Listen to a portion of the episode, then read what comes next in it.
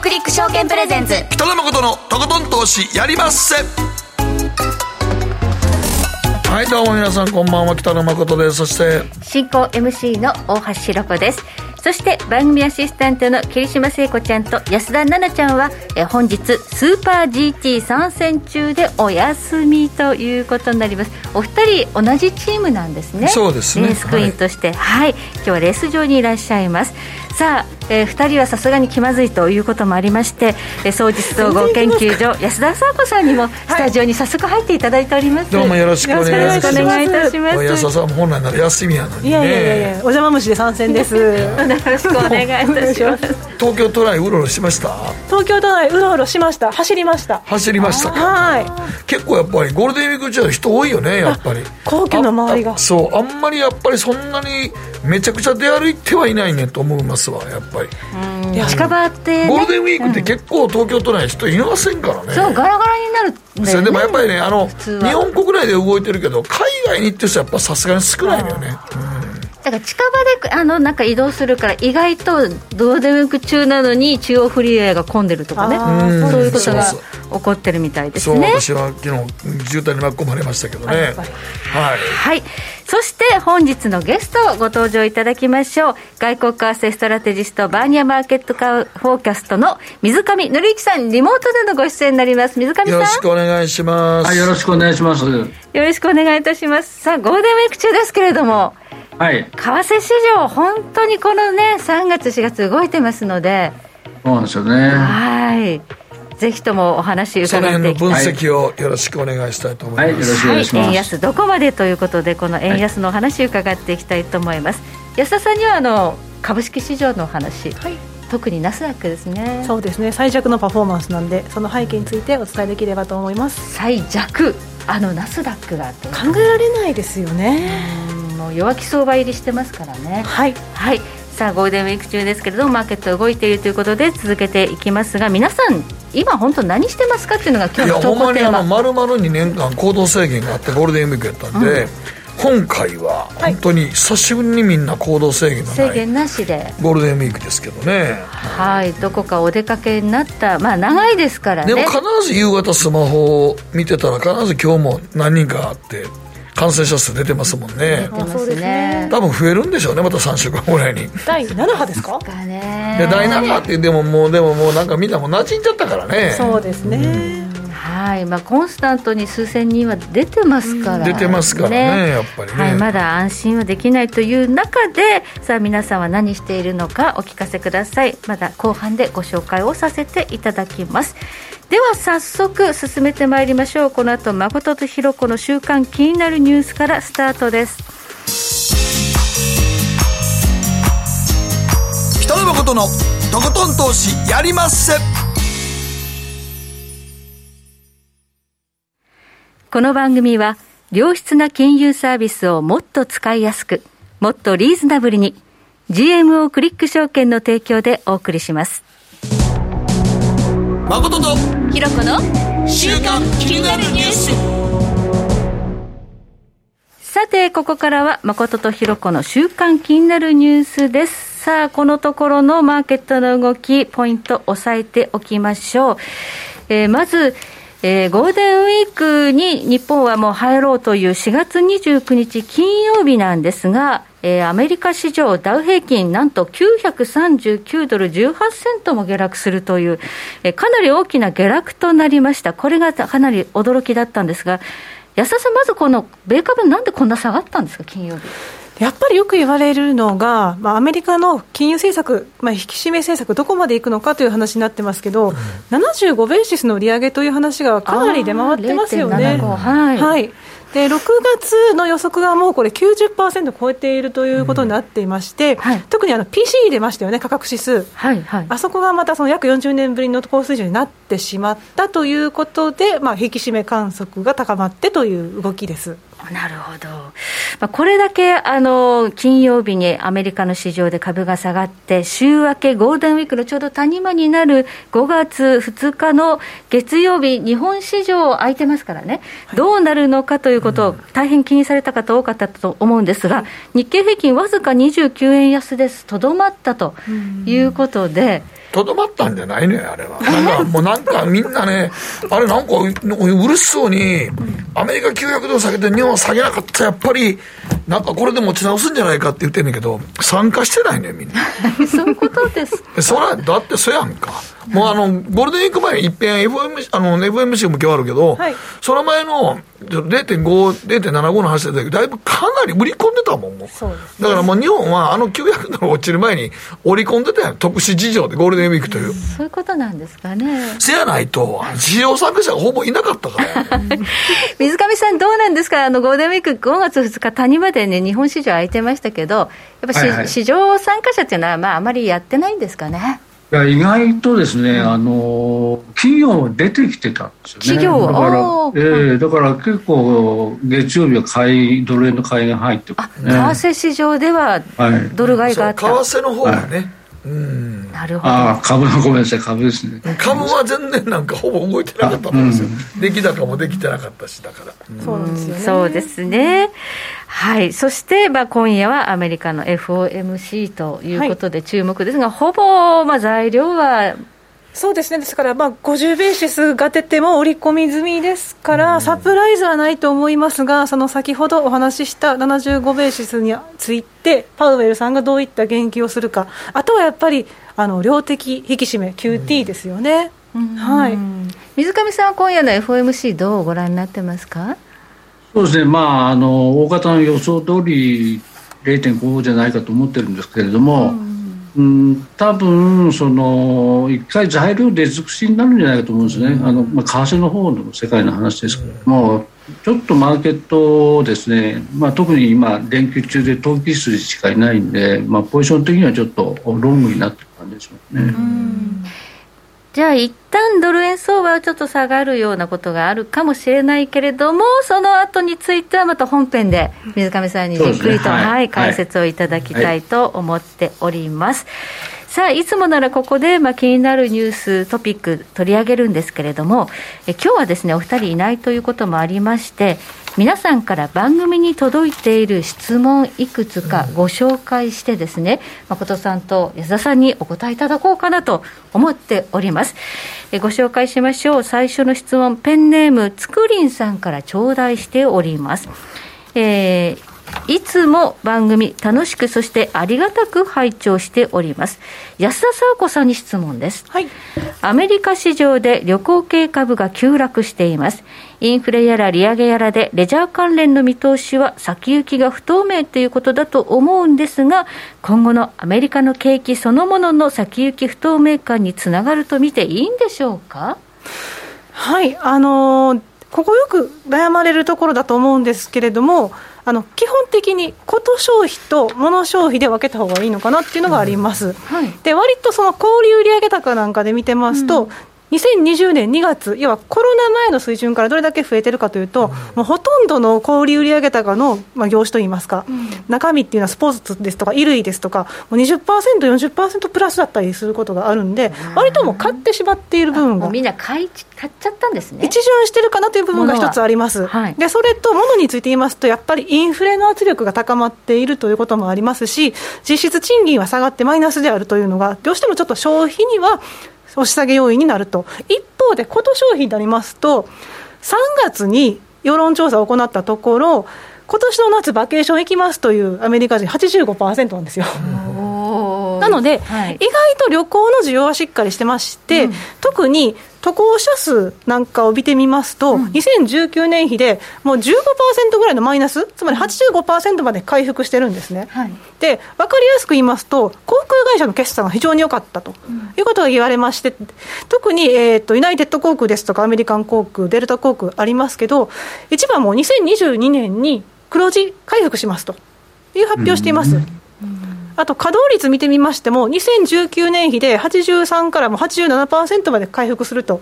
うところも非常に好感されてまして、しかも燃料サーチャージがあっても、チケチケットが料金上乗せされても、まだ需要がしっかりしてると。はい、原油が高いのにね。はいはいというところで、実は特にユナイテッド航空は S&P500 の構成銘柄の一つなんですけれども、42位なんですよ。で、S&P500 は約13%マイナスなんですけど、ユナイテッド航空は17.4%のプラスなんですね。意外としっかりしてます。はい、それからあのホテルで言いますと、マリオット、こちらも年初来で見ますと4.7%のプラスで、うん、でその先ほどお話ししたアメリカ人の旅行需要ですけど、2021年より長く旅行を満喫するっていう回答も多かったので、うん、こういったホテルの一部にも需要が現れているということが言えます。じゃあ、まだまだ大丈夫。比較的今のところ、堅調と言えますね。はい、はい。気をつけなきゃいけないポイントとしましては。一つありますね、えっと、一つはその例えばクルーズ関連で言いますと、はい、あの長期にわたってやっぱり密室になってしまうというところで、株価としてはいまいちです。そうなんはいあともう一つは、二つありますね、もう一つは、あの中国比率の多いレジャー関連、なんでかっていうと、カジノですね。カジノは中国の観光客が多いんだ、はい、マカオですね、マカオのエクスポージャーがあるので、このあたりというのは、やっぱりちょっとマイナスだったりするので、コト消費の中でも見極めが必要ということです。マカオとかな、はい、昔行ったけど。楽しいよね、カジノ。楽しいよね。ただまあ、何が楽しいって、うん、マカオとか行って、はい、熱くなってる中国人の、逆を張ってると大概勝つってことよね。えー、そうなんですか、うん、逆辞表なんですね、中国人の方僕がツアーで行った時にね、中国人がもうなんか、はい、例えばルーレットで赤とか黒とかを、バーンって赤に貼った。みんなにこそこそって黒貼ったりとかする。そうすると、もうそこがもう一つ、ディーラーとのいや、戦いや。戦いになってるから、そこにこう小判ザメのようにこ。こっちの多い方を、に取る方が楽やから、こっちに、俺ら目立たんように黒貼ってたら、ちょっとずつ貼ってます。やりますね、そういうの。いや、それで結構なんか、マカオで勝ちましたよ、みんな。逆張りでしょう。逆張りしよう。ただマカオに行けるのまたいつになることやら本当ですね。ねはい、はい、そしてもう一つねご質問いただいています。ペンネーム難品男さんからです。投資スタンスは好きな会社の株株を100株買って、その後下落すれば難品買いをしています。難品買いは一般的にやってはいけない投資方法と言われていますが、将来的に成長が期待できる銘柄には難品効果的だと思っているんですが、北野誠さんは難品買いについてどう考えておられますか？はい。難品は僕普通にしますよ。ああ、そうですか。ただ、ルール決めとかないと、やみくもに買ってしまうと、よくわからんようになるんで、うん、だからなな、ここから下がって、ここで買ったけど、1000円で買ったけど、800円になったからって言って、自分のルール2割下がった買うとか。そこを何回買うかも自分で決めとか、ルール決めとかないと、何品でやみくもにやっちゃうとだめなんですよね。いくらまでなら下がっても買うとかね、うんうんうん、どのぐらいの分量までならとかね。そうそうそうそうそう、自分のまあ自己資金とのあれやけどね、ただ、時々、うん、あの新興市場とか昔、はい。何の悪材料も出てないのに、めちゃくちゃ株価下がってて、なんかななネットでヤフーのニュースとか見ても、何見ても全然、全然わからんのに、下がってる時は、あの、あれですね、やばいですね。やばい。やばい。いや、っていうのは、それは、もともと持ってる結構大株主が何かの悪材料を持って売ってる時あるんですよね、はい、自分らだけ知ってるという。内部情報で株主が売り抜けてるそうそう。だから実勢で今売られてんねやろなこのジャンルっていう時は買えるんです。例えば、半導体が今弱いからって言って、はい、じゃあ半導体売れ売れいずれ盛り返してくるやろと思ったら買えるじゃないですか。難品してても、はい、ところがなんか分からんけどこの同じ業種の中でたった一社だけ俺の買ってる株はなぜこんな暴落のように下がっててでもニュースは出てこないっていう時は、大概そこの自分のところ持ってる株を売ってるやつらがおるんですよ。内部情報知ってて。はい、逆行ですね、注意なんですね。そうなんですよ。はい。うん、そういう時は難品がしちゃダメってダメ、絶対ダメ、はい。そういう時は自分も一回やめた方がいい。だから僕新興市場なんかでよく昔よく手掛けた時に、うんなんでこんな売り物出てくるのかなと思ったら、うん、まあなんか結局後でなんかいろいろ分かったけど、うん、もう最初に 自分との会社立ち上げてるやつらが売ってたりするからね。ああ、なるほどね。決算内容、ね、自分ら知ってるから。そう。あかんね。ということで、難品買いもまあそのケースバイケースですけれども、決して全部ダメってことでも思わないです、ね、ないというふうに誠さんの、うん、当事者に確認したらしてないけど、妄想でもないよ。だってその後、ザー下がってる時あるびっくりする下がったことあるもん。なるほどね。うん。はい、新興市場は特に怖い。気をつけてくださいね、はい、ということでここまで誠とひろ子の週間気になるニュースでした、この後コマーシャル挟めして、え水上さんに為替についてじっくりと伺っていきたいと思います、うん、北野誠のとことん投資やりまっせ。なあちゃん今日も元気爆発です。先生好きって10回言ってそれ10回クイズでしょ。いいから。じゃあ好き好き好き好き好き好き好き好き好き。好き僕も先生好き。もう思わず笑みがこぼれる。株式 FX は GMO クリック証券。いらっしゃいご注文どうぞ。うんと大盛りラーメンにトッピングでチャーシューコーンメンマ海苔それに味玉白髪ネギで。ああバターとワカメも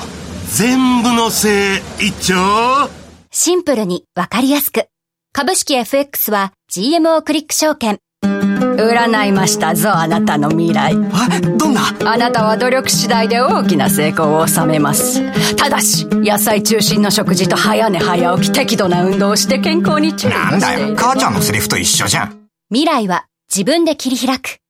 株式 FX は GMO クリック証券大橋ひろ子投資一筋うん十年北野誠のとことん投資やりまっせあれごさて、ここからはマーケットフロントラインです。改めまして、えー外国為替ストラテジスト、バーニアマーケットフォーカスト代表、水上則之さん、リモートでご出演いただいております。水上さん、はい。よろしくお願いいたします。さあ、今回のテーマ、本当の円安はここから、アメリカの金融政策だけじゃない円安進行の訳というタイトル。衝撃的、本当の円安、ここからですか、もうすでにすごい動いてますよね。そうなんですよね。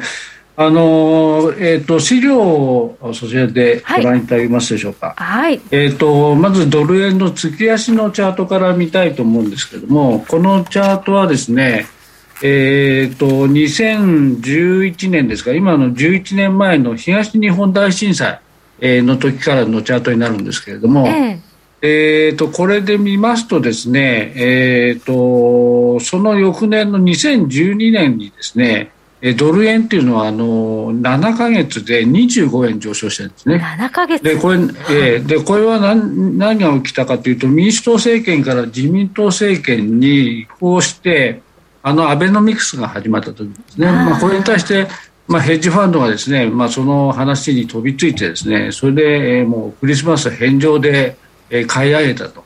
いう時でその時の上昇が25円なんですけどもで一番右側のところをご覧いただきますとですねえー、と今年の3月、4月ですね、この3月、4月の上昇角度がですね、え先ほどご覧いただいた2012年からの上昇角度よりも急角度で今、上昇してきてます。はい。でえーついこの前までの5年間でドル円の値幅っていうのはあの17円しかなかったんですけれども、はい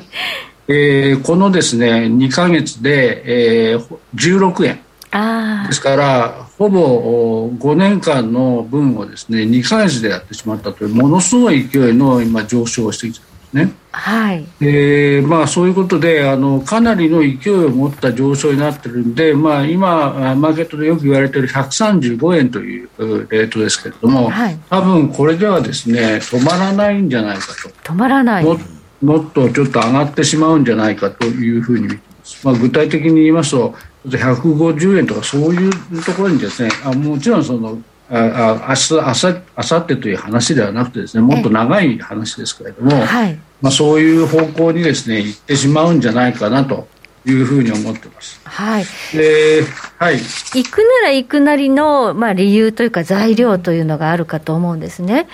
はいその材料というのはどんなものなんでしょうか？そうですね、えっと、まずですね次の資料としてご覧いただきたいのは相場形成の2つの要因というえー資料があるかと思うんですけれども、はいまあ、2つの要因の1つがですね投機要因といいます。でもう1つが実需要因というわけですけれども、うん。えーこの投機要因というのはですねいわゆるイメージ先行のですね、えーまあ、行ってこい相場になると。ななぜかというと投機筋がやる相場だからですねで、はい投機相場は例えば買ったらですね必ず利食いが損切りのために売らなきゃいけないね。儲けようとしてやるわけですもんね。ですね、ですからあ買った後には必ず売りが出るということで相場としては行ってこいのレンジ相場になります。うん。で例えばこの投機要因の材料として何があるかというとお今日のまあ FOMC なんかそうですけども FRB の利上げ観測、はい。まあ、こういうもので、えーまあ、よくマーケットで言われるのはですね日米金利差拡大による、えー、ドル高円安という、まあ、論法が出てくるんですけれども、はい、これはですね例えばこの先週ですね、えーと、日本の機関投資家の代表格である政府のですね新年度方針2022年度方針が出てきましたけれども、うん。いわゆるオープン外債といういわゆる、え外貨を買ってですねで外で運用するっていうオープン外債をやるところっていうのはですね本当に一握りしかないんですね。はい。まあそれもなぜならやっぱりこのドル円の上昇があまりにも早くてですね、はい、とってもじゃないけど今こんな高いところで買えないと思っているところが多いんだと思います。はいまあ、あとですね、えっと、この投機要因としてあるのはですね、えー、リスク回避の円買いまあ、最近ちょっとかなり、えーと、影響がなくなってきましたけども、はい、まあ、こういったテーマがいわゆる投機要因によるものです。で今回ですね、なんでその150円なんてとんでもないことを言ってるかというとですね、実需要因というのがある。はい、この実需要因って何かというと実需筋とかですね、まあ、一部大手の、まあ、機関投資家とか何かの投資家さんのですね、えー、フローいわゆる資金の流れがですね実際にできてくると一方向にですねお金が流れる。とで今回の場合それは一体何が起きているかというとドル不足のドル買いという問題が今起きてるんですね。ドル不足ですか？ドル不足です、はい、ドル不足ってドルがドルが足りないということですね。ドルが足りない。じゃあドルを買わなきゃいけない人たちがたくさんいるということですね、そうですね。でそれが今一体どういう人たちかというとですね、はいええあちょっとその前にですね、えっと、今日、まあ、先ほどの FRB の利上げ観測でちょっと相場の方としてはですね、えー、今、この連休中なんでその実需要因がちょっとないんで、えー、多分その投機筋しか買ってないんで、うん、えー、まあ、材料出尽くしで一旦下がるんじゃないかというふうに見てます。ただ、まあ、実需要因自体またあ来週から強くなると思うんで、えー、そういう意味ではまたドル高は続くと思いますけれども、うん、そのドル不足のドル買いっていうのは具体的にどういうことかっていうのを話しますと、はい。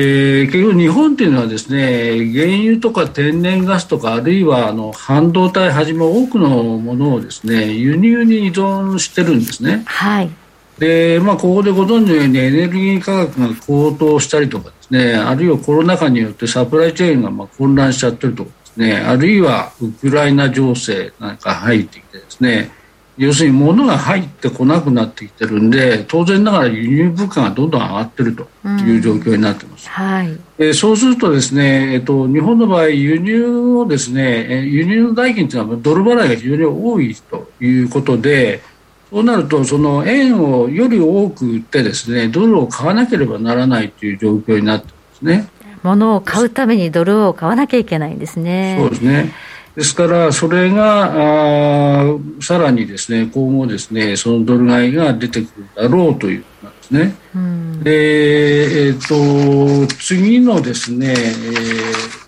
チャートをご覧いただくと分かりますけども、はい、このドル不足のドル買いっていうのはですね、はい、実は皆さんもチャートで見る実際にリアルタイムでですねどういうことが今起きてるかっていうことはですねえー、分かるんですけどもこれ左と右に2つのチャートがありますけれどもこれの左側のチャートですねこれ4月の28日今いわゆる平日の日のですね、えー、朝の9時8時台から9時台のチャートになってます。これ1分足のチャートになってるんですけれども1分足ですねはい1分足ですねで9月あ9時54分というのはですね非常に大事な時間でしてで、はい、なぜかというとですね、えー、銀行がですね多くの銀行が、えー、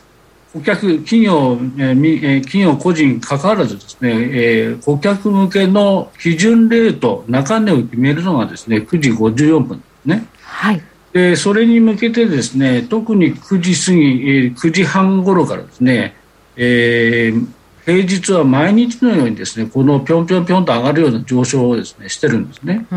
でこれがいわゆる、えー、実需のですねドル不足のドル買いっていうのはですね実際にマーケットに起きてるということですね。はい、でこの日の値幅にしてみると約40銭ぐらい上がってるんですけども。うんまあ、この値幅の上昇がですねしかも実需要因っていうのは買ったら買いっぱなしですから投機と違ってですね買った後に売るってことはないですから一方向にどんどんどんどんその買いがあ出てくるとはい。いうことで、ボディーブローみたいに相場に効いてくるんですね。はい。でこの右側のですね9月にあ4月の29日ですねこれ翌日は昭和の日という、えー祝日だったんですけども、でこの祝日はですね、えーこの実需のドル不足のドル買いというのはなかったものですから、えー下がっちゃってるんですね相場が。ああ、企業が休んでるってことですね。はい。でこれ前日4月の28日にあの日銀がですねあのえっ、と指値オペをあのななんでしたっけあの、はい。えー恒常的にやるということで、はいえーそういうアナウンスをしたこともあってですねドル高あ円安のセンチメントがマーケットで非常に強くなってて投機筋が買い下がってしまったということもあってですね結局下がってしまったんですね。ということでですね、こういうあの実需要因によるですね、えードル買いっていうのは今、恒常的に平日は起きていて、うん。でこれについてはですね、まだ、えー今、日本勢はだんだん分かってきたんですけども、海外勢はほとんど分かって。こういうことが起きてる、起きてるということがですね、ロンドン勢とかニューヨーク勢はですね、よく分かってないんですね。気がついてないんですが、中値に向けてドル買いが起こっている、日本はあのドル不足に陥っているんだというこの動きに、まだ海外の投機筋、気がついてないんですね。気がついてないですね。ですから、結局上がってくるとですね、投機の、投機筋のですね、論理から言うと買いすぎになるから、当然ながらマーケットは調整に入るだろうということですね。えー結局、売ってくるわけですね。投機は売りで入っちゃうんですか、ここ。そうですね。売り上がっちゃうんですね、でそれがあの片方はもうそう買い切りの玉がどんどんどんどん出てるもんですから結局、海外勢があのし買い戻しをせざるを得なくなってですね。それがさらに相場を踏み上げてる。はということがですねこの3月、4月に起きてる。あじゃあ、この中値のトレードがどういうふうに動いているかっていうのを確認すると、えーまあ企業が今、どちら側に傾いているのかっていうのがよく見えてくるということで、まあ、ドル買いする企業が多いんだということが、この1分足の推移ですごくよくわかりますね。そうなんですよね、はいはい。ででまあ、あのそういうことが、まあ、恒常的にですね、うん起きてるということで、えーまあ、相場の方はですね一本上昇に行くとでただし祝日は起きない。起きないですからですね連えーこの3連休ですね今ちょうどお3日4日5日と3連休になってますけれども、うん。えー昨日も起きませんでしたし今日も起きてないと。したがって明日も多分起きないだろう。で、えー、あさってのお6日の金曜日になるとですね、えっと、月曜日2日はですね、実際にドル不足のドル買いが起きてますから、多分6日はですね、起きるだろうんう。で、本格的には来週の月曜日9日からですね、はい。本格的にまた出てくる。そういうものが起きるんで、かなりえー強いですね、買いが続くだろうですね。はい。じゃあ、この、まあ、実需の買い切りもドル買ったら買いっぱなしで、もうこれで物を買うために買うわけですから、まあ、このようなフロー、プラス投機というのが相まって、まあ、これだけ大相場になってきているんだと思われるんですけれども、はい。まあ、その投機しか今、えーこのゴールデンウィーク中はいないので、今夜の FOMC では一旦は下がるけれども、はい。再びゴールデンウィーク明けたら、この実需が戻ってきて、またトレンドが再開するだろうということですね。そうですね。その150円ぐらいはゆっくりかけてもいくんじゃないかというのは、はい。えーどどこ基準からそのぐらいにいきそう？根拠ですね。根拠です、はい。えっ、と、1985年にですね、はい。えっ、と、プラザ合意というのがありまして、したね。で、これがですね、えっ、と、日本の貿易黒字が、まあ、非常に大きくなってしまって、それを、他の、おまあ、G5 の各国がですね、そその、黒字ベラシのためにですね、えー通貨調整をするとか、要するに円高調整しようと。いうことで、当時、そのプラザ合意の発表の前にドル円と240円あーはい。でそれが240円からですね、えー、と翌日、翌日はプラザ合意の翌日の、えー、月曜日1日だけで20円落ちたんです。け ども、はい、でそこから始まってですね結局ですね2011年に、えー、75円の78銭という戦後の最安値をつけつけましたね、円高最最高ですね。そうですね、でまあ、75円、78銭を丸めて76銭とすると、240円と76年の半年戻しということになると、158円という数字が出てくるんですね。まあ、それぐらいの勢いのある相場じゃないかなというふうに見ています。半値で158円 はじき出されるということですね。でも半値戻ったら全戻しってよく言いますけど それは為替ではあるんですか？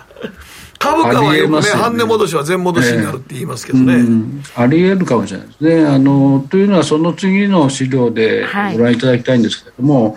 結局ですね、まあ、あの鈴木財務大臣も今の円安を悪い円安ということを言って、えー、おられますけれども、まあ、実際悪い円安というかですね国力の低下がですね通貨に反映されてきちゃってるということなんですね。で、まあ、そこにいろいろと、まあ、過剰書きで書きましたけれども、まあ、今回のドル不足というのはですね、貿易収支の赤字が続いているということがまずあります。それから財政の空前の赤字という状況もありますし、そして日本周辺の緊張も高まっている。そしてインフレにもかかわらず金融緩和の継続と、まあ、要するに景気が回復しないと。でそして少子高齢化が進んでですねここにて人口減少が過去最大になってですねあるいは労働人口が低下しているとか、はい、あるいは給料が上がらないとかですね。それからまあ順番から言うともっと前の話かもしれないですけれども日本企業のですね活力が低下していると。はい。まあ、要するにこれ今挙げられてるやつ、はい今すぐどうにもならないって感じですよね。そうなんですね。ですからその構造的な問題ということになるんですね。です、ね,、から構造的な問題だけにですね円安が長期的になるし、えー、北野さんがおっしゃられた通り半値戻しは全戻しの前段階ということになる可能性も十分あると思うんですね。まあ、あのドル円ってあの75円の78銭が戦後の最安値ですがえー、実際一番最安値っていくらかご存知ですか？いやわかんない。え戦後じゃなくて？戦前なんですけど、えー、それはですね最初に、えーと、明治、えー、ちょっと正確なあれは分かりましたけど明治初年の次にですね、はい、あのドル円の最初に決まったレートは1円なんですね。ああ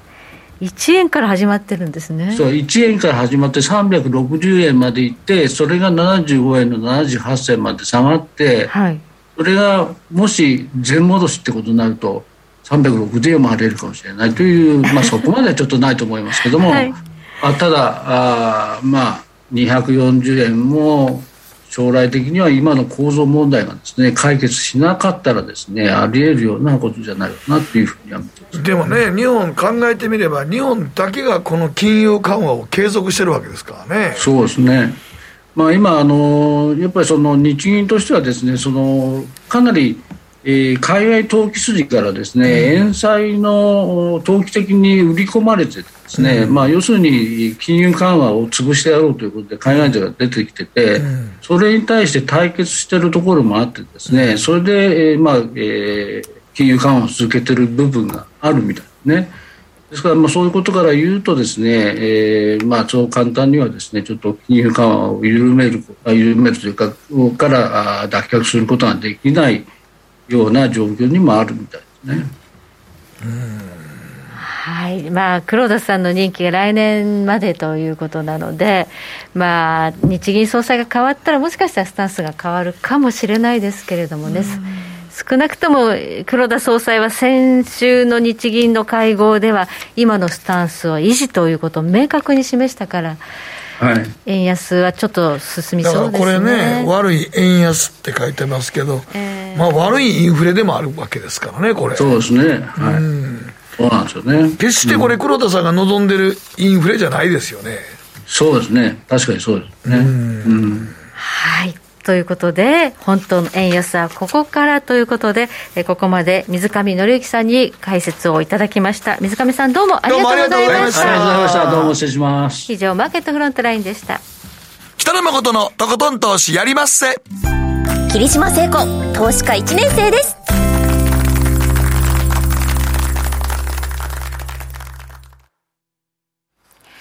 GMO クリック証券の CFD では、日本225や米国30など、世界各国の主要な株価指数、原油や金などの商品、レバレッジ ETF、リート ETF、外国株など、世界中の金融資産を買いからも売りからも手数料無料で手軽に取引することができます。今まで気になっていた世界中のあの指数、あの銘柄、あの商品に投資ができます。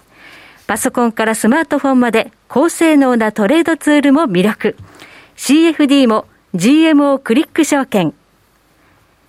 GMO クリック証券株式会社は関東財務局長金賞第77号の金融商品取引業者です。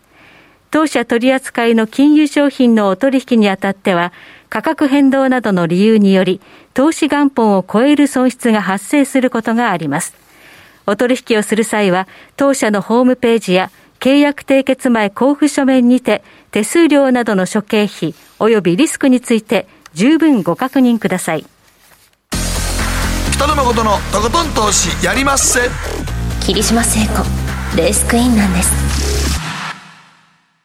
マーケットのリアルということでございまして、今日は安田沙子さんよろしくお願いします。よろしくお願いいたします。はい、今日はナスダックが弱気相場入り起死回生策はあるのかと。はい。やっぱりナスダック一番落ちてましたかね、このしばらくは。メタメタになってますよね。うん、はい。で、4月だけで見ますと、うん、えー、こちらのチャートの通りなんですが、ナスダック13.3%安。ということで、4月だけだと2008年10月以来のまあ、下げ幅ということになってます、うん、はい、S&P500 も8.8%安で、2020年3月以来の安値といいますかね、うん、下げ幅作ってるんですが、やっぱりナスダックの下落が非常に目立ちますよね。うんあれだけなんか本当にあのナスダックさえ積み立てておけばそうなんです。将来不安はないぐらいのブームになってたんですけどね、はい、パンデミック下ではディフェンシブと言われていたんですけれどもね、はい、アメリカじゃないすみません。あの TS エリオットっていう詩人はねあの4月は残酷な月だというふうに言いますけど、はい、本当にナスダックと S&P500、うん、アメリカの株式相場にとって残酷な月となったのがこの4月でなってまして、ちなみにちょっとあの話が外れて S&P500 になりましても年初来リターン53%ぐらい下がってるんですが、1939年以来なんですよ、この下げ幅って。1939年って、えー、えー、ですよね、世界恐慌から10年ぐらいしか経ってないっていう、ねはい、それぐらいの、まあ、ひどい月だったということが分かります。で、一番やっぱり弱かったのがナスダックで、普通、 Sell in May って言いますけれども、4月にガタッと来てしまったというわけですね。これがこのまま下がり続けるのか、それともっていうのが今日の、ね、テーマになってくるわけですが、はい、なぜこんなに弱いのか？普通こう IS、IMF のあの世界成長見通しなんか見てますと、うん、その1月から4月、4月が最新版ですけど、修正幅見てますと、アメリカってマイナス0.3なんで、うん小幅じゃないですか。そんなに下方修正大きくないですね、ねユーロ圏のマイナス1.1に比べても、うん、英国のマイナス1.0に比べても小さいんですけど、どうしても売られてしまっているという部分があります、はい、まあ、そのナスダックの弱さがいわゆる言われてますけれども、年初来リターン、これはその5月の2日までのリターン見てますけれども、これで見てますと、やっぱりナスダック19.7と弱いんですが、うん、やっぱり PE レシオ、これだけ下落しても高いんですよね。うん、ああ、22.7、はいでラッセル2000も弱いんですけど、ラッセル2000になるともう65倍。まだまだ高い、ね、そうなんですよ、はい、だからやっぱりこの割高感というところはどうしても意識されますねというのが一つ、はい、その他にはもちろん金利が上昇すると、高いね、えー、PR の銘柄が売られるということで、うん、ナスダックが弱いというところもありますが、他にも要因はございます。はい、はい、何かと言いますと、まずはやっぱり、テクノロジーの依存度が高すぎるという話があります。はい。で、あの、今更ながらですが、ナスダック。すごいな、今更ながら今更ながらですけどテクノロジーの依存度は高すぎるっていうのもね、はい今言われてもってやつやな。だからこそ強かったんですが、やっぱり、やねやっぱりそれが裏目に出てしまったということですよね。で、ナスダックの業種別比率見ますと、テクノロジーってもう50%超えてて、半分なんだね。はい。でもう1年前だったりすると、まだ47%まあだったんですけど、それからまださらに引き上げられてるわけですよね。で、次、一般消費財と、どちらかというと、その偏りが大きいのがナスダック、まあ、だからこそその上下が激しいということでもあります。はい。で、S&P500 見てますと、やっぱりその業種別はね、テクノロジーがやっぱりアップル、マイクロソフト、アルファベットなんかあるんで、まあ、3割近くあるんですけど、まあ、ヘルスケアが入ったり、金融が入ったりしてるので、やっぱりまだダイバーシティがあるということで、まあ、ヘッジになりやすい部分はありますねと、そこが違いますということです。でしかもテクノロジーの部分で言いますとあの気になるのが海外売上比率なんですけど、はい。まあ、S&P500 だけで見るとあの海外の売上依存度って41%になってるんですがテクノロジーだけの業種を見ると、海外の比率がもう6割近いんですよね。じゃあ海外の景気っていうのは重要なんですね。で IMF の動き見てましてもやっぱりその欧州ですとか、うんうん海外の見通しの方が下げ幅大きかったっていうところで、まあ、左右されやすいということが言えます。あとですねあのいわゆる GAFA プラス M だったりするとアップルとか出てきますけど、はい。アップルの海外売上比率も6割超。でアルファベットなんかも54%と半分以上がやっぱ海外の売上に依存してしまってるんで、はい。やっぱり影響が大きいですと。あと忘れてならないのが半導体関連ですね。で半導体関連は本当に海外の比率がやっぱり組み立てたりするというのもあって高くて、大体2割から6割のレンジになってるんですよ。でさらにこれ、中見てみますと、中国っていうのも一部の企業によっては6割占めちゃったりしてるんで、あ今中国が止ね、まっちゃってますね。今中国止まっちゃってますからね。ロックダウンだったり、まあ、景気減速だったりありますから、ロックダウンもなかなか終わってないねんな。もうあれちょっと日本で言ったらもう限界来てるような住んでる人たちはもう。もうちょちょっとメンタルが結構不安ですよね。そうメンタルやられるよね起こすんじゃないかな。本当にそうですね。ねえはい。まあ、日本のビジネスも出張者がなかなか行けないですとかね、不妊者が行けないなんかもありますでが。工場止まっちゃってるわけですからね。そうなんですよ、はい。というところで、やっぱりちょっと半導体なんかにも影響が出てくるので、ナスダック弱いですねと。あともう一つ、テクノロジー関連で言いますと、先ほどお話している GAFA プラス M、ああのアメリカでいうとファングプラス M なんかになりますけど、あまりにも依存度高すぎるっていうの話がありまして、例えば、どういう形で現れるかというと、S&P500 で見ると、4月29日までの決算出ました、そういった企業の増益率、一株利益増益率いくらですかっていうと、7.1%のプラスなんですよ。でもね、アマゾン抜かすと10.1になるんですよ。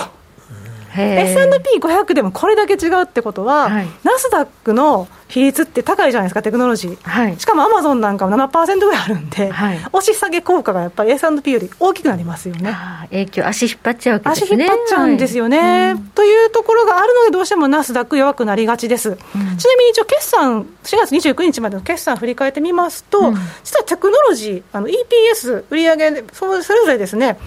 12.3プラス、11.7プラスと、S&P500 より高いんですよ。あ悪くない悪くないんです、うんで2022年の一株利益と売上の見通しも10%超えてるんで、はいで S&P500 上回ってるんですよね。ええアルファ取ってるわけですけど、なんでやっぱり弱いかっていうと、やっぱりこういった、まあ、GAFA プラス M なんかが下がってくると、引っ張られちゃうっていうことで、過小評価されがちだということになります。はい。このあたりがちょっと弱いんですよね、今まさにね。まさにね、アマゾンなんか本当にあの特にパンデミックの後の反動でね、やっぱりオンラインで買い物をする方が減ってしまって、はい。でプライムがありますけど、その第2四半期の見通しなんかも3%だから7%のプラスと非常に弱い、今まで2桁増だったのにっていう、ネットフリックスもそうでしたしねそうですね、会員数が一気に下がって、ロシアのもちろん影響もありましたけれどもね、はいそういったところが痛手になってしまうから、ナスダックは弱いですということでございます。はいはい。ということで、まあ、このナスダックの弱さというのは、まあ、この今まで最強と言われてた、はいそこが 一軍が弱いということが一足を引っ張っ軍がね、そうなんですよね。足を引っ張っているということが言えるわけですよね。本当にでも高かたか2年ぐらいでこんなに変わっちゃうねんなと思うよね。ガラッと変わりましたね。なんかずっとなんかまあ言うてもアマゾンとかも、はい、ね、ネットフリックスとかも、全然そんなん大丈夫じゃねえのって、うん、世界的規模やんか、はい、日本の国内じゃないからね、はい、でもそれがこんなに変わんねんな2年ぐらいでね。一気に変わりましたね風景がね、うん、で逆に上昇してる銘柄といったらあの時メタメタだったオイルがね、ね、エネルギーが一気に上昇してるん。で、本当に世界が変わったように見えます。はい。こうした弱気相場っていうのが、どのぐらい続くのかっていうこと、気になりますよね、はい、はい、ナスダックですね、えー、1971年以降の動きを見てみますと、えー、弱気相場、終値ベースで見ると、少なくとも11回、弱気相場を迎えています。はい、で弱気相場入りから底打ちまで20%以上下落してからどこまで底落ちするんですかっていう日にち平均日数見てみますと、うん、直近の、えー、2022年3月に20%割り込んでるんですけどここを除いてみたら170日かかっちゃうんですね。うんちょっと長い。平均かな、はい、平均ですね、うん、平均ね。で営業日で割ってると約8か月というふうに言われてまして平均の下落率も40.7%になります。4割。かなり大きいんですね。変動が激しいということがやっぱりグロース株が多いので、はい、どうしてもそうなってしまうんですが、ただしあの、米国独自の理由で弱気相場入りしたとき、まあ、特に IT バブルの崩壊時なんか、一回、ここが一番下げてるんですけど、はい、ここと金融危機の部分を除けば、101日まで平均は下がります、約4.5か月。で平均下落率も34%ぐらいまで下が下げ下げ幅が縮小します。でも 3, 3割超えるでも3割超えちゃうんで、ね、ちょっとまだ変えるのかな、難しいなっていうタイミングではありますよね。ね。はい、はい、ただし、うん、1年後の平均リターンは17%高なんですよね。ああこれは S&P でもそういう傾向があるって前にね、はい、教えていただきました。谷深ければ山高しではないですが、あのやっぱり戻るときは戻すときも早いということがこれで分かります。でちなみに過去10回のうち、弱気相場入りから1年後のリターンというのは7勝3敗なんですね、10回のうち7回勝ってる、すごい。1年後のリターン、はい、で上昇率の平均は17.1%で、あすみません、上昇した7回の平均が40%高。全体は17%高でしたけど、上昇した場合の7回は40%高で、逆に下落した3回は平均35.6%安。ということになって今回は、はい、いつから弱気相場入りしたと思ってでできるんですかね？2021年の11月19日の高値から、えー、どこまで下がったかというところで、20%割り込んだのが、2022年3月7日なんですよ。うん、で、一回また戻してるんですけど、うん、えー、またその4月27日に20%割ったりしてるんで、うん、今一応弱気相場。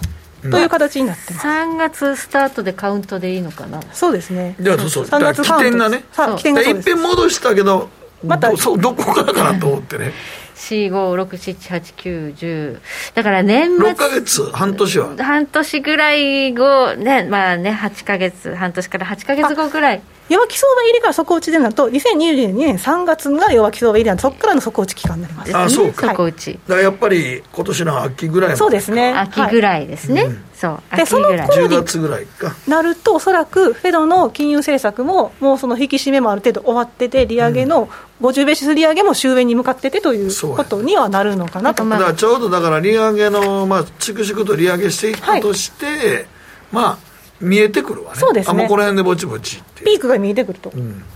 からな夏場の安値でものすごい安値があったらちょっと拾い始めてもいいかなぐらいの感じかなとは思うんですが、まあ、それまではきついのかどうなアメリカだってこれ中間選挙ありますけどこのまま放置するんですかね、はい、でそこで気になっているのはですね、えー、その起死改正の策として気になることがあります、はい、あのイエレン財務長官が対中追加関税の引き下げに言及してるん。ですよ関税下げるとはい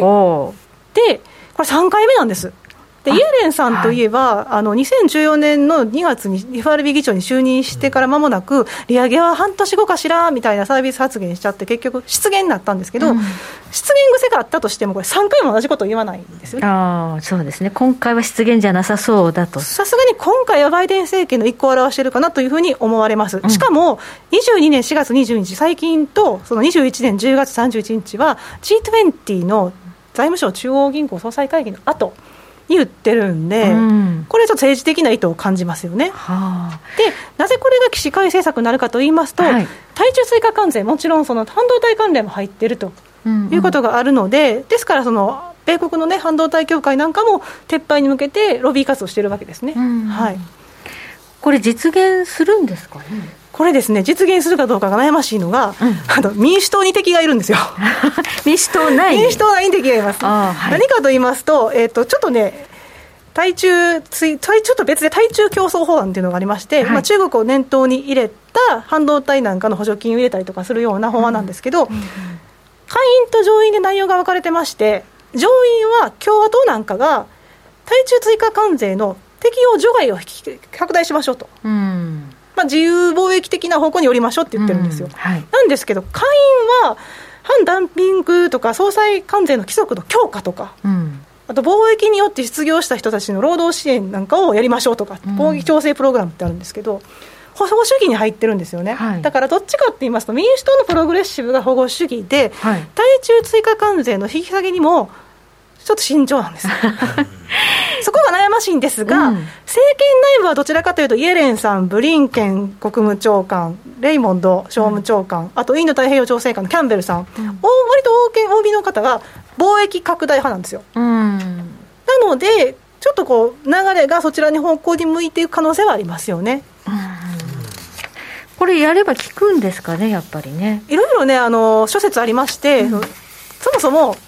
対中追加関税引き上げてから、生産者物価指数も CPI も上がってないじゃないかということで、あん。ま関係ないよっていう話も割と多いです。うん、ただ、現在の例えば株安の状況と見てみますと、まあ、インフレ、アメリカはインフレ、供給制約、うん、フェドの積極的な金融引き締まってありますけど、かたや中国のロックダウンもありますよね、うんうん、でウクライナ戦争があると、うん、この中で、対中追加関税引き下げが割とこのインフレ更新と中国のロックダウンの景気減速懸念、にかかって、改善する可能性が出てくるわけですよ、ね、インフレには少し効き目がありそうですね。うん、というところの期待感から、割とそのバイデン政権はこういった方向に動いてもおかしくないかなと、個人的には思っています。はい。で実際にやっぱりその中国の在新の相互 PMI と、例えばナスダック見てましても、やっぱりちょっと動きが近いものがありますし、相関性比較的あるのと、はい、最近、ベーシュブック公表された中で、はい、不確実性って言葉がやっぱり増えてまして、はいこれ2019年10月以来の最多なんですけど、当時って予防的に作業した時だったんですよね、はい、まあ、そういったところ、ちょっと政権としては配慮していかなきゃいけないのかなとは思います、あとやっぱりロックダウンの影響で、中国という言及回数も増えてきたと。はい、はい、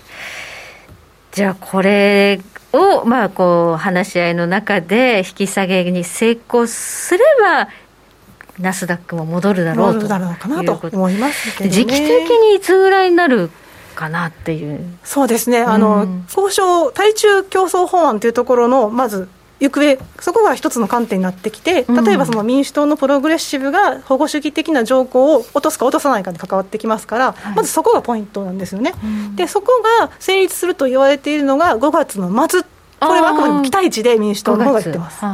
ただやっぱりちょっと7月ぐらいまでもつれ込む可能性はありますよね、うん、7月入っちゃうと、あのサマーバケーションで休会、議会も休んで、はい、8月、9月初めまで、はい、夏休み入るんで、できればその前までに、とりあえず対中競争法案をやって、それから、まあ、対中追加関税の方向かなと。本当にやる気なら、まあ、休暇前ですね。そうですね、中間選挙もありますから、本当に。までにこういうのがこう詰められてくれば、意外と夏の安値を待つ前に、これがもし決まれば、はい、ナスダック持ち上がっちゃうかもしれないと。半導体関連も補助金が出るという、ね、安心感も出てきますよね。うんはい、というところが気になります。そして、え先ほどアメリカの4月の ISM 非製造業景況指数発表になっています。え予想58.5のところ、結果57.1ということで、やや悪かったですかね。ということですが、まあ、多少数字が悪くても、えー、先週発表されましたアメリカの1、3月期の GDP 速報値マイナス1.4、これびっくりしましたけど、中身見たらそんな悪いっていう感じでもなかったんですよね、はい、政府支出と準輸出と在庫投資を除けば、プラスで2.6のプラスで、前期の1.7のプラスから逆に加速をしているので、需要は底堅い。ということを確認できましたから、はい、はい、ということを確認しますと、今夜の FOMC には全く影響がないだろうと、はい、というふうに思われます。あとは利上げ6月のね、うん、みんなの思ってる0.75が、はい、一番もうすでにここ今月はもうええからって話やもんね。そうですね。もう織り込んでるからね、はい、ここまで安田沙子さんでした。ありがとうございました。ありがとうございました。北野誠のとことん投資やりまっせ。大橋ひろ子投資家なんです。理事やってんねんて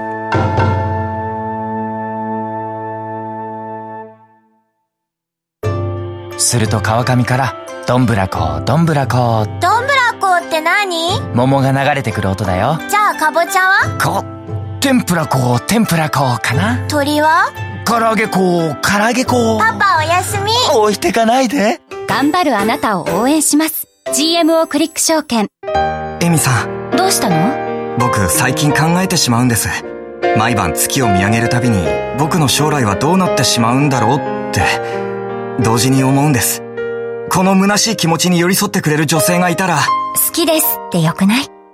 シンプルにわかりやすく。GMO クリック証券。君は周りが見えてない。また怒られちゃったよ。あ部長の前歯にノリ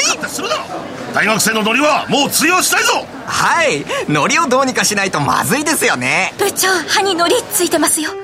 もっと楽しくもっと自由に。GMO クリック証券さて今日の投稿テーマこのゴールデンウィーク何してる？はい、カオランのまなみさんから3日誕生日です。おめでとうございます。おめでとう妹たちの家族にお祝いされてお祝いの余韻が残る中夜中に出発4日は早朝から桐島聖子さんの応援スタイル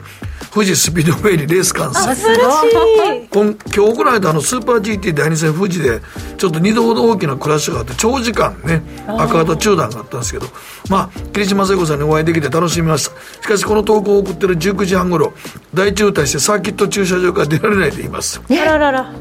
家までの道中合わせて本日夜中12時までには帰宅できないですねと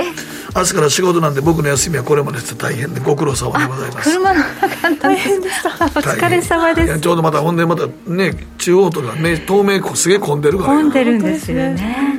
さあ続いて玉ねぎ小屋さんです。大型連休の時期地元の名産玉ねぎの収穫と重なるのでもともと旅行はしにくいとでも当該からドライブやツーリングで来ているお客さんを見るとなぜか肩の荷が下りた気がします。連休の空気感伝わるのかなということでそういう時期連休が休めないという方もいらっしゃるんですね。そうですね。はいもう一ついきましょう。はい中堅さんゴールデンウィークは通常通り仕事ですと。急な会議入ったり他の部署の手伝いに行ったりと結構毎日忙しい日々を送っています。連休が明けたら少し休めるのでそういう時にどんびりドライブ行こうと思いますとかちょっと人も減っていいかもしれませんね。まあ日本は連休にみんなギュッと行こうとするからね。うんしょうがないよね。はい。はい。時計の針は23時27分を回っています。北野誠のとことん投資やりまっせ。なあちゃん投資勉強するぞ。